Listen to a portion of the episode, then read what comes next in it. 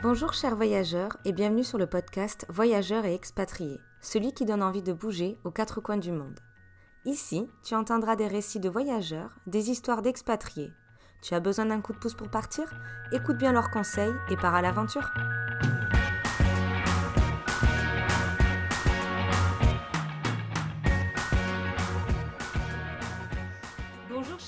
Et bienvenue dans ce nouvel épisode. Aujourd'hui, nous sommes en compagnie de Clem du compte Un passeport en cavale qui s'est installé depuis 2019 au Sri Lanka. Clem, je te laisse te présenter. Bonjour, bonjour. Donc, je suis euh, Clémence, euh, j'ai euh, une petite trentaine et j'habite effectivement au Sri Lanka depuis euh, 2019. Alors, c'est pas vraiment, on va dire, ma première expatriation parce qu'à la base, je suis française parisienne et je suis partie vivre en Suisse en 2010. Qu'est-ce qui t'a poussé à partir vivre en Suisse et après aussi bouger au Sri Lanka? Alors, euh, bah, les deux fois, ça a été euh, des opportunités euh, professionnelles. C'est vrai que quand j'ai quitté euh, Paris, c'était pour parce que j'avais une opportunité de travailler en, en Suisse. Euh, donc, bah, j'ai pas vraiment réfléchi vu la qualité de vie qu'on peut avoir euh, en Suisse. Donc, ça, c'était c'était assez clair pour moi de, de sauter le pas. Et la seconde fois pour le Sri Lanka, alors c'était un petit peu plus com- plus compliqué parce que le Sri Lanka, c'est un petit peu plus loin. À ce moment-là, c'était une, une décision vraiment euh, commune avec Fabien, mon conjoint. Euh, on était tous les deux dans un moment de nos vies où euh, professionnellement, on avait envie, on pouvait se permettre de changer. Euh, pas d'enfants, donc on s'est dit, bah voilà, c'est le moment idéal pour, pour tenter une aventure à l'autre bout du monde. Et pourquoi le Sri Lanka et comment vous êtes préparé à partir là-bas? Alors, pourquoi le Sri Lanka? On y était déjà allé. En fait, en, chaque année, on avait décidé euh, de... On mettait tout notre argent en fait dans les voyages. On partait à l'anniversaire de Fabien et au mien. Et cette année-là, c'était l'année de mes 30 ans. Donc, euh, c'était à moi de décider euh, la destination et tout le monde parlait du Sri Lanka. C'était vraiment, euh, ça ressemblait à aucun autre pays d'Asie. Euh, Il y avait la possibilité de faire des safaris, d'avoir vraiment une faune et une flore euh, assez exceptionnelles. Donc, je me suis dit, bah voilà, on n'a pas forcément les moyens d'aller en Afrique, euh, bah autant aller, aller voir ce qui se passe au Sri Lanka. Donc, on y est parti en 2018. Euh, à ce moment-là, on avait décidé de voyager avec un, un chauffeur. Euh, et c'était vraiment coup de foudre amical avec cette personne. Quelques, je vais dire deux mois à peu près plus tard, on est rentré à la maison. Et bah, c'est vrai que ça trottait toujours dans la tête de Fabien, le Sri Lanka, il n'arrivait pas vraiment à s'en défaire. Et puis un jour, il m'a dit, écoute, pourquoi est-ce qu'on ne partirait pas au Sri Lanka? Donc on est reparti au Sri Lanka en août pour voir vraiment comment ça se passait, de s'installer là-bas, si vraiment ça valait le coup, s'il y avait des opportunités de travail et surtout de rencontrer du monde parce que vouloir s'installer à l'autre bout du monde, c'est bien. Euh, mais il faut rencontrer des expatriés pour écouter les bonnes et les mauvaises histoires, parce que les arnaques, ça existe, parce que les mauvaises histoires existent. Mhm. Donc, on voulait vraiment être préparé au maximum et avoir euh, toutes, euh, toutes les infos en tête. Oui, parce que là, vous, c'était encore un voyage juste pour préparer le grand voyage, le grand départ. C'était en août, voilà, exactement. En août, c'était un voyage euh, pour vraiment euh, faire du repérage et euh, déjà regarder et choisir la ville où on voulait s'installer, voir ce qui était réellement possible, se renseigner sur les démarches. Euh, c'était vraiment le but, là, c'était vraiment pas du tourisme, c'était vraiment du repérage. Ouais, effectivement. Qu'est-ce qui vous a donné envie de sauter le pas? C'était la rencontre avec une personne ou c'était encore ce coup de cœur présent quand vous êtes reparti là-bas? Euh, on va pas se mentir, c'est surtout toutes les possi- possibilités de, euh, de- d'entrepreneuriat, de, euh, business. En fait, Euh, le Sri Lanka, c'est un pays qui sort de, 13 ans de, guerre, euh, de 30 ans de guerre civile. La guerre est finie que depuis 13 ans. Donc, c'est un pays où, tout est possible, en fait. On peut tout faire au Sri Lanka. Il y a encore beaucoup de place pour beaucoup de personnes, contrairement à d'autres pays d'Asie. Euh, donc, c'est vrai que ça, c'était un choix primordial. Et sans la rencontre de ce chauffeur, ça n'aurait pas été possible parce que, donc en août, on l'a recontacté quand on est venu. Et en fait, il nous a emmenés absolument partout au Sri Lanka. Il nous a accompagnés dans tous nos déplacements sans nous facturer quoi que ce soit.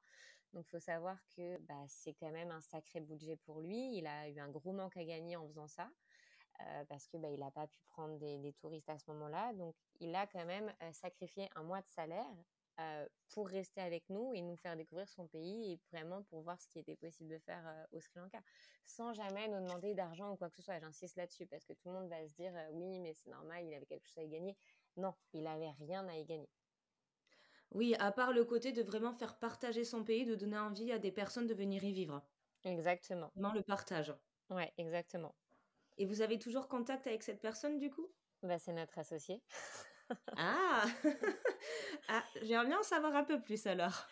Bah, en fait, c'est notre associé euh, officiellement, euh, mais euh, il n'a aucun droit, on va dire, sur la société. En fait, à ce moment-là, on s'était renseigné sur, sur les démarches, justement, et on a créé une société au mois d'août quand on y était. Donc, c'est Fabien qui est vraiment qui qui, assez fort pour toutes ces démarches-là. Donc, il a vraiment tout fait. On a une société qui est à notre nom. Donc, il fallait qu'on ait un local dessus, mais il n'a pas accès au compte en banque, il n'a accès à rien du tout, même si on lui fait confiance à 200%. Mais voilà, dans le business, on préfère ne pas mélanger. Je ferai la même chose avec ma propre famille. Donc voilà, on lui fait confiance à 2000%, il nous fait confiance à 2000%. Il doit signer certains papiers parce qu'il n'a pas le choix des fois, mais il regarde même pas ce qu'il signe et il nous, il nous rend tout. quoi. Donc, donc voilà, donc en fait, il, il prête son nom, tout simplement. Il nous prête son nom. C'est quoi ce business que vous avez, vous avez créé et que du coup il est partenaire avec vous? Alors, on a créé plusieurs. On avait des maisons d'hôtes qu'on a arrêtées, qu'on a revendues. Et on a une agence de voyage qui est spécialisée dans le tourisme éthique.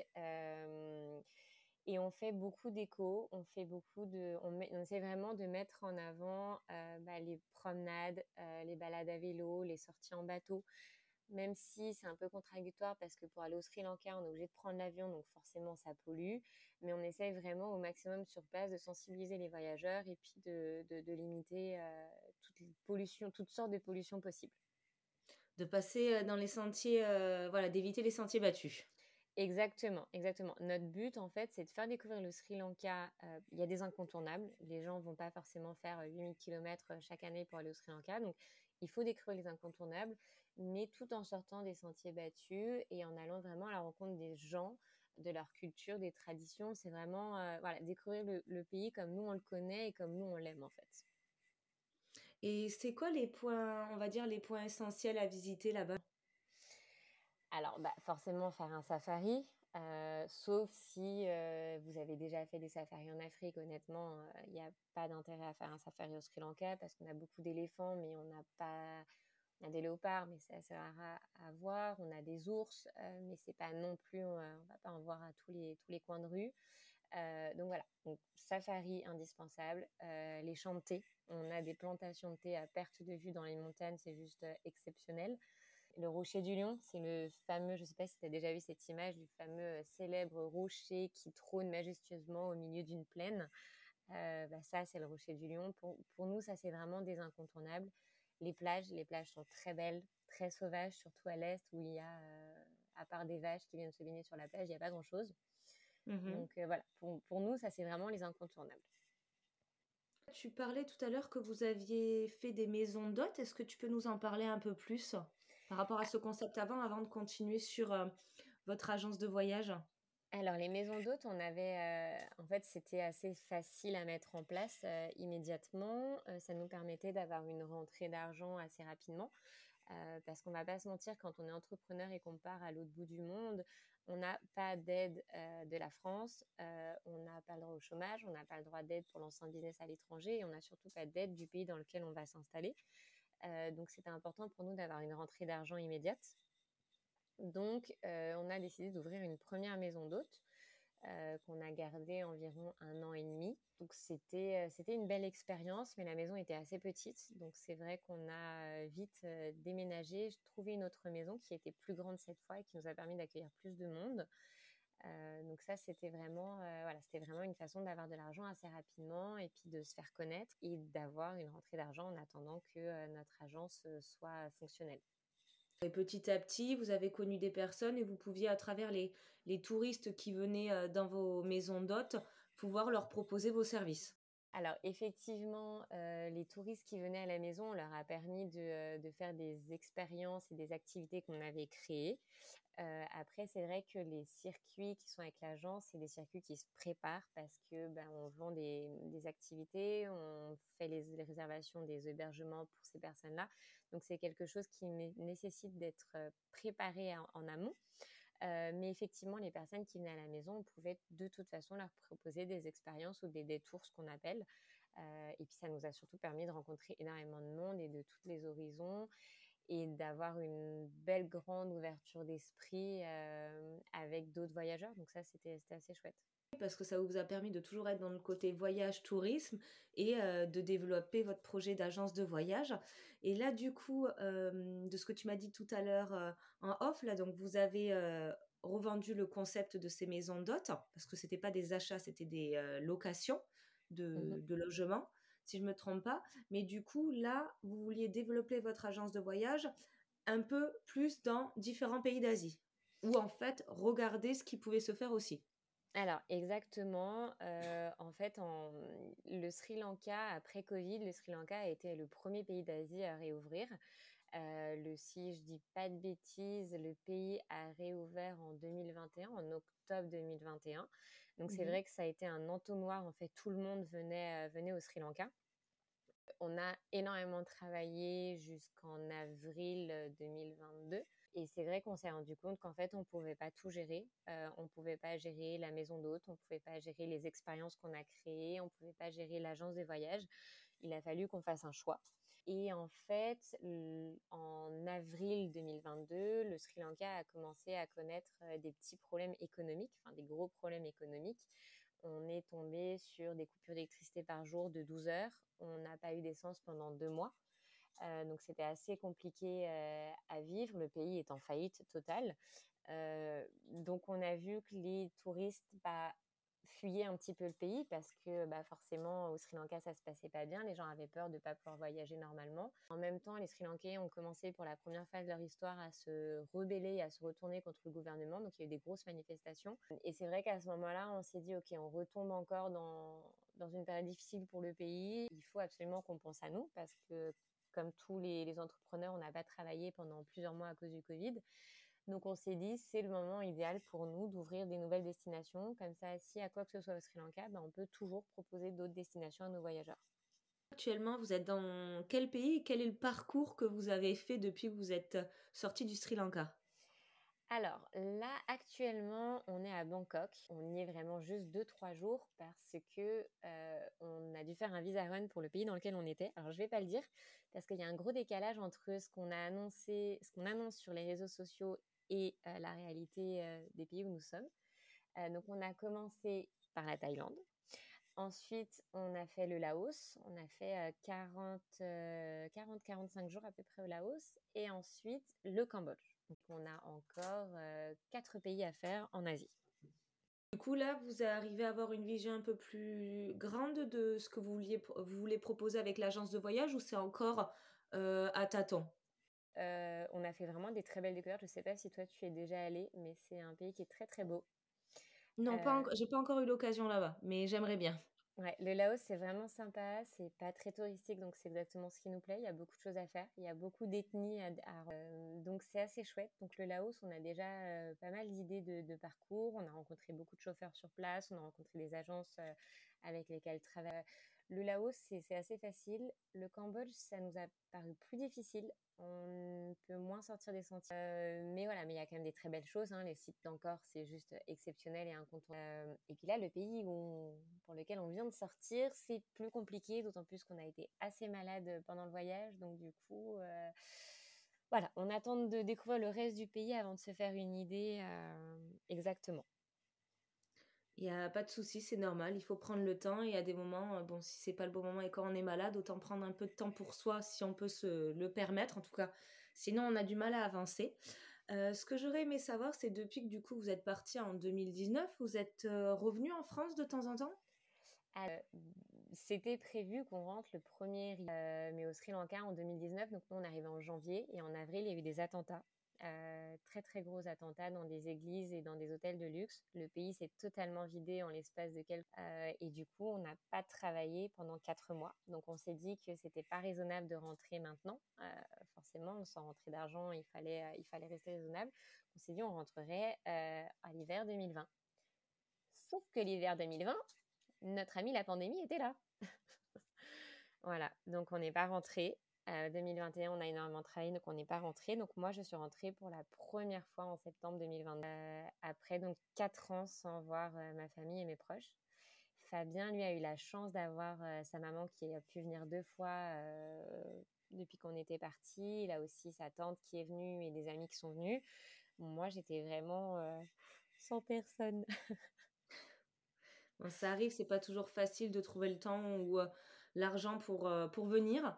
Mais en tout cas, ça a dû te faire du bien de, de revenir un peu en France. Et euh, du coup, qu'est-ce que, donc en plus de voir ta famille euh, et tes amis, qu'est-ce qui t'a fait plaisir de faire en revenant? Manger. et quoi particulièrement? Ah bah, Du fromage. Nous, on habite vraiment dans une petite ville en fait au Sri Lanka. Enfin, c'est une grande ville au Sri Lanka, mais c'est une ville qui n'est pas du tout faite pour les expatriés. Euh, donc ça peut paraître stupide, mais euh, à part des restaurants de burgers, on n'a rien. Euh, on n'a pas de fromage, on n'a pas de charcuterie, on n'a pas de bons plats français comme on aime. On était obligé de demander à nos clients de nous apporter du fromage et du saucisson qu'on congelait.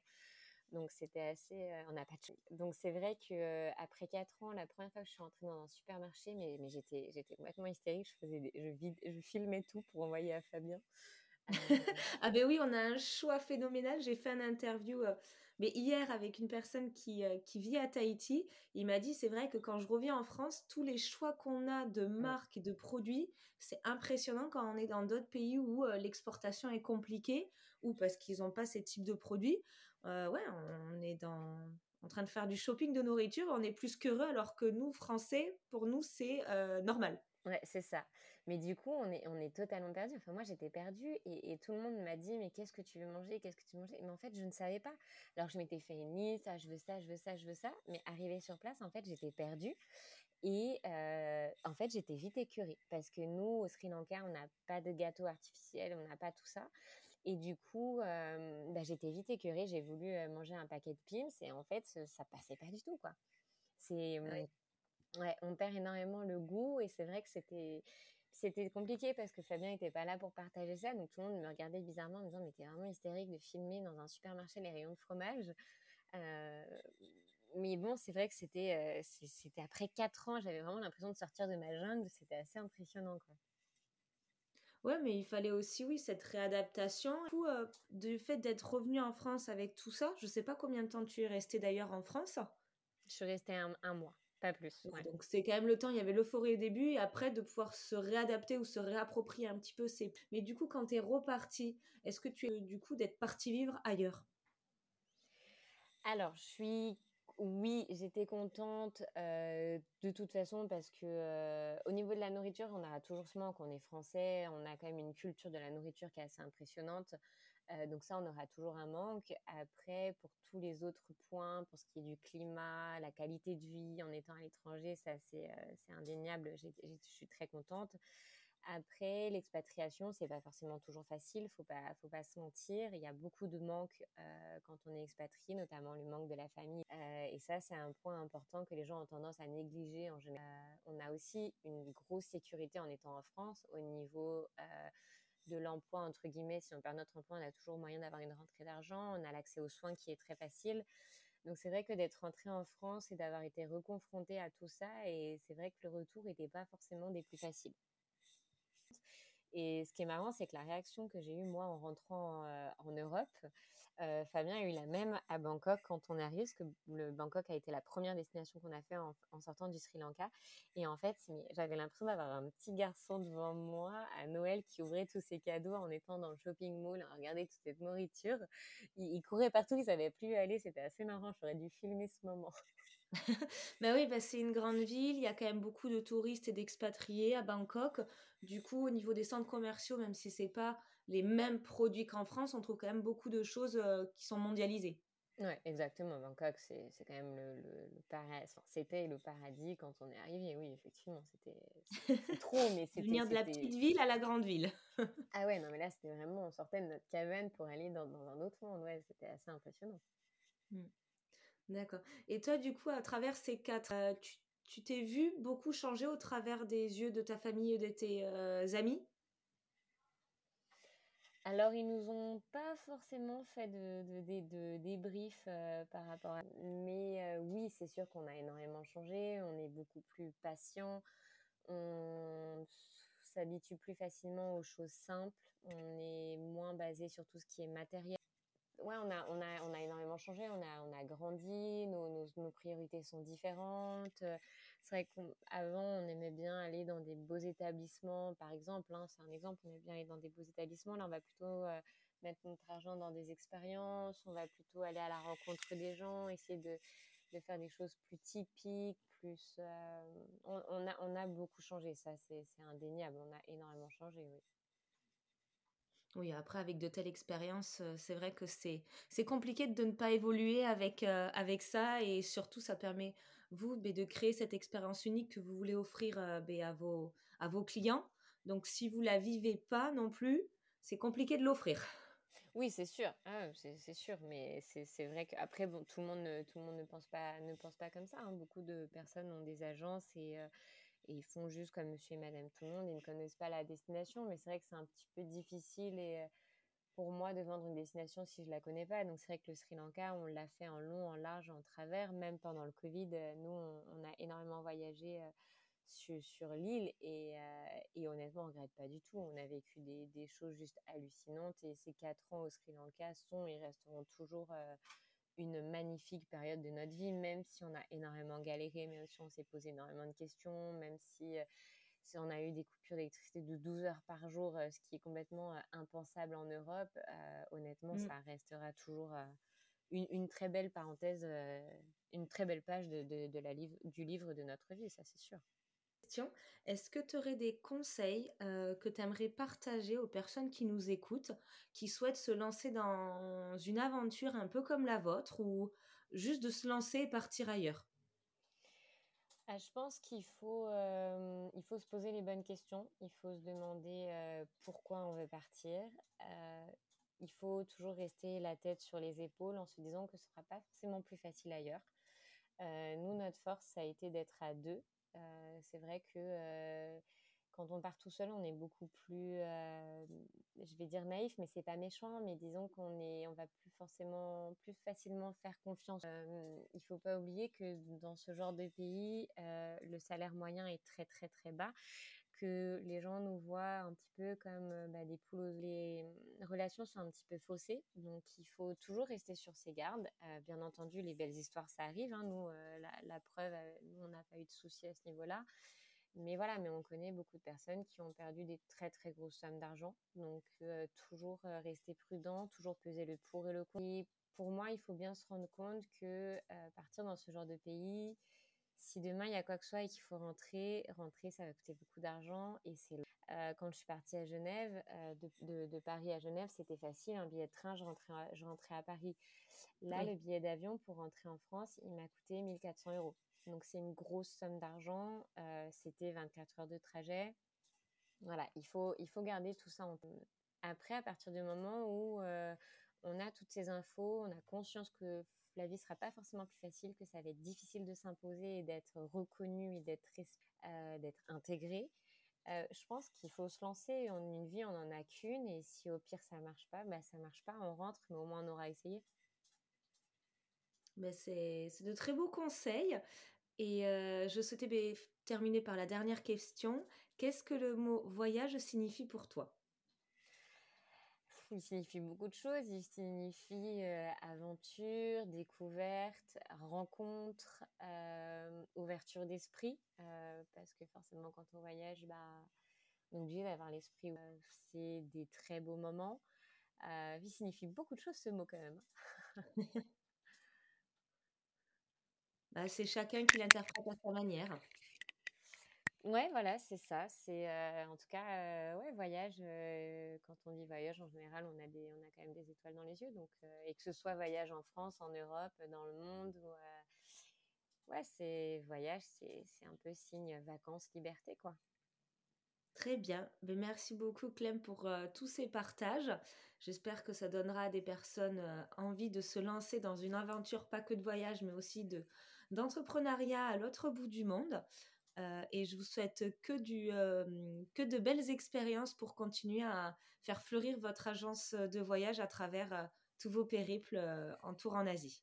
Oui, ben merci à toi de nous avoir, de de m'exprimer et puis d'avoir pris le temps surtout de faire ce petit podcast. Merci à toi d'avoir écouté le podcast jusqu'à la fin. J'espère que cet épisode t'aura fait voyager le temps de quelques minutes. N'hésite pas à donner ton avis sur la plateforme où tu l'écoutes. À la prochaine!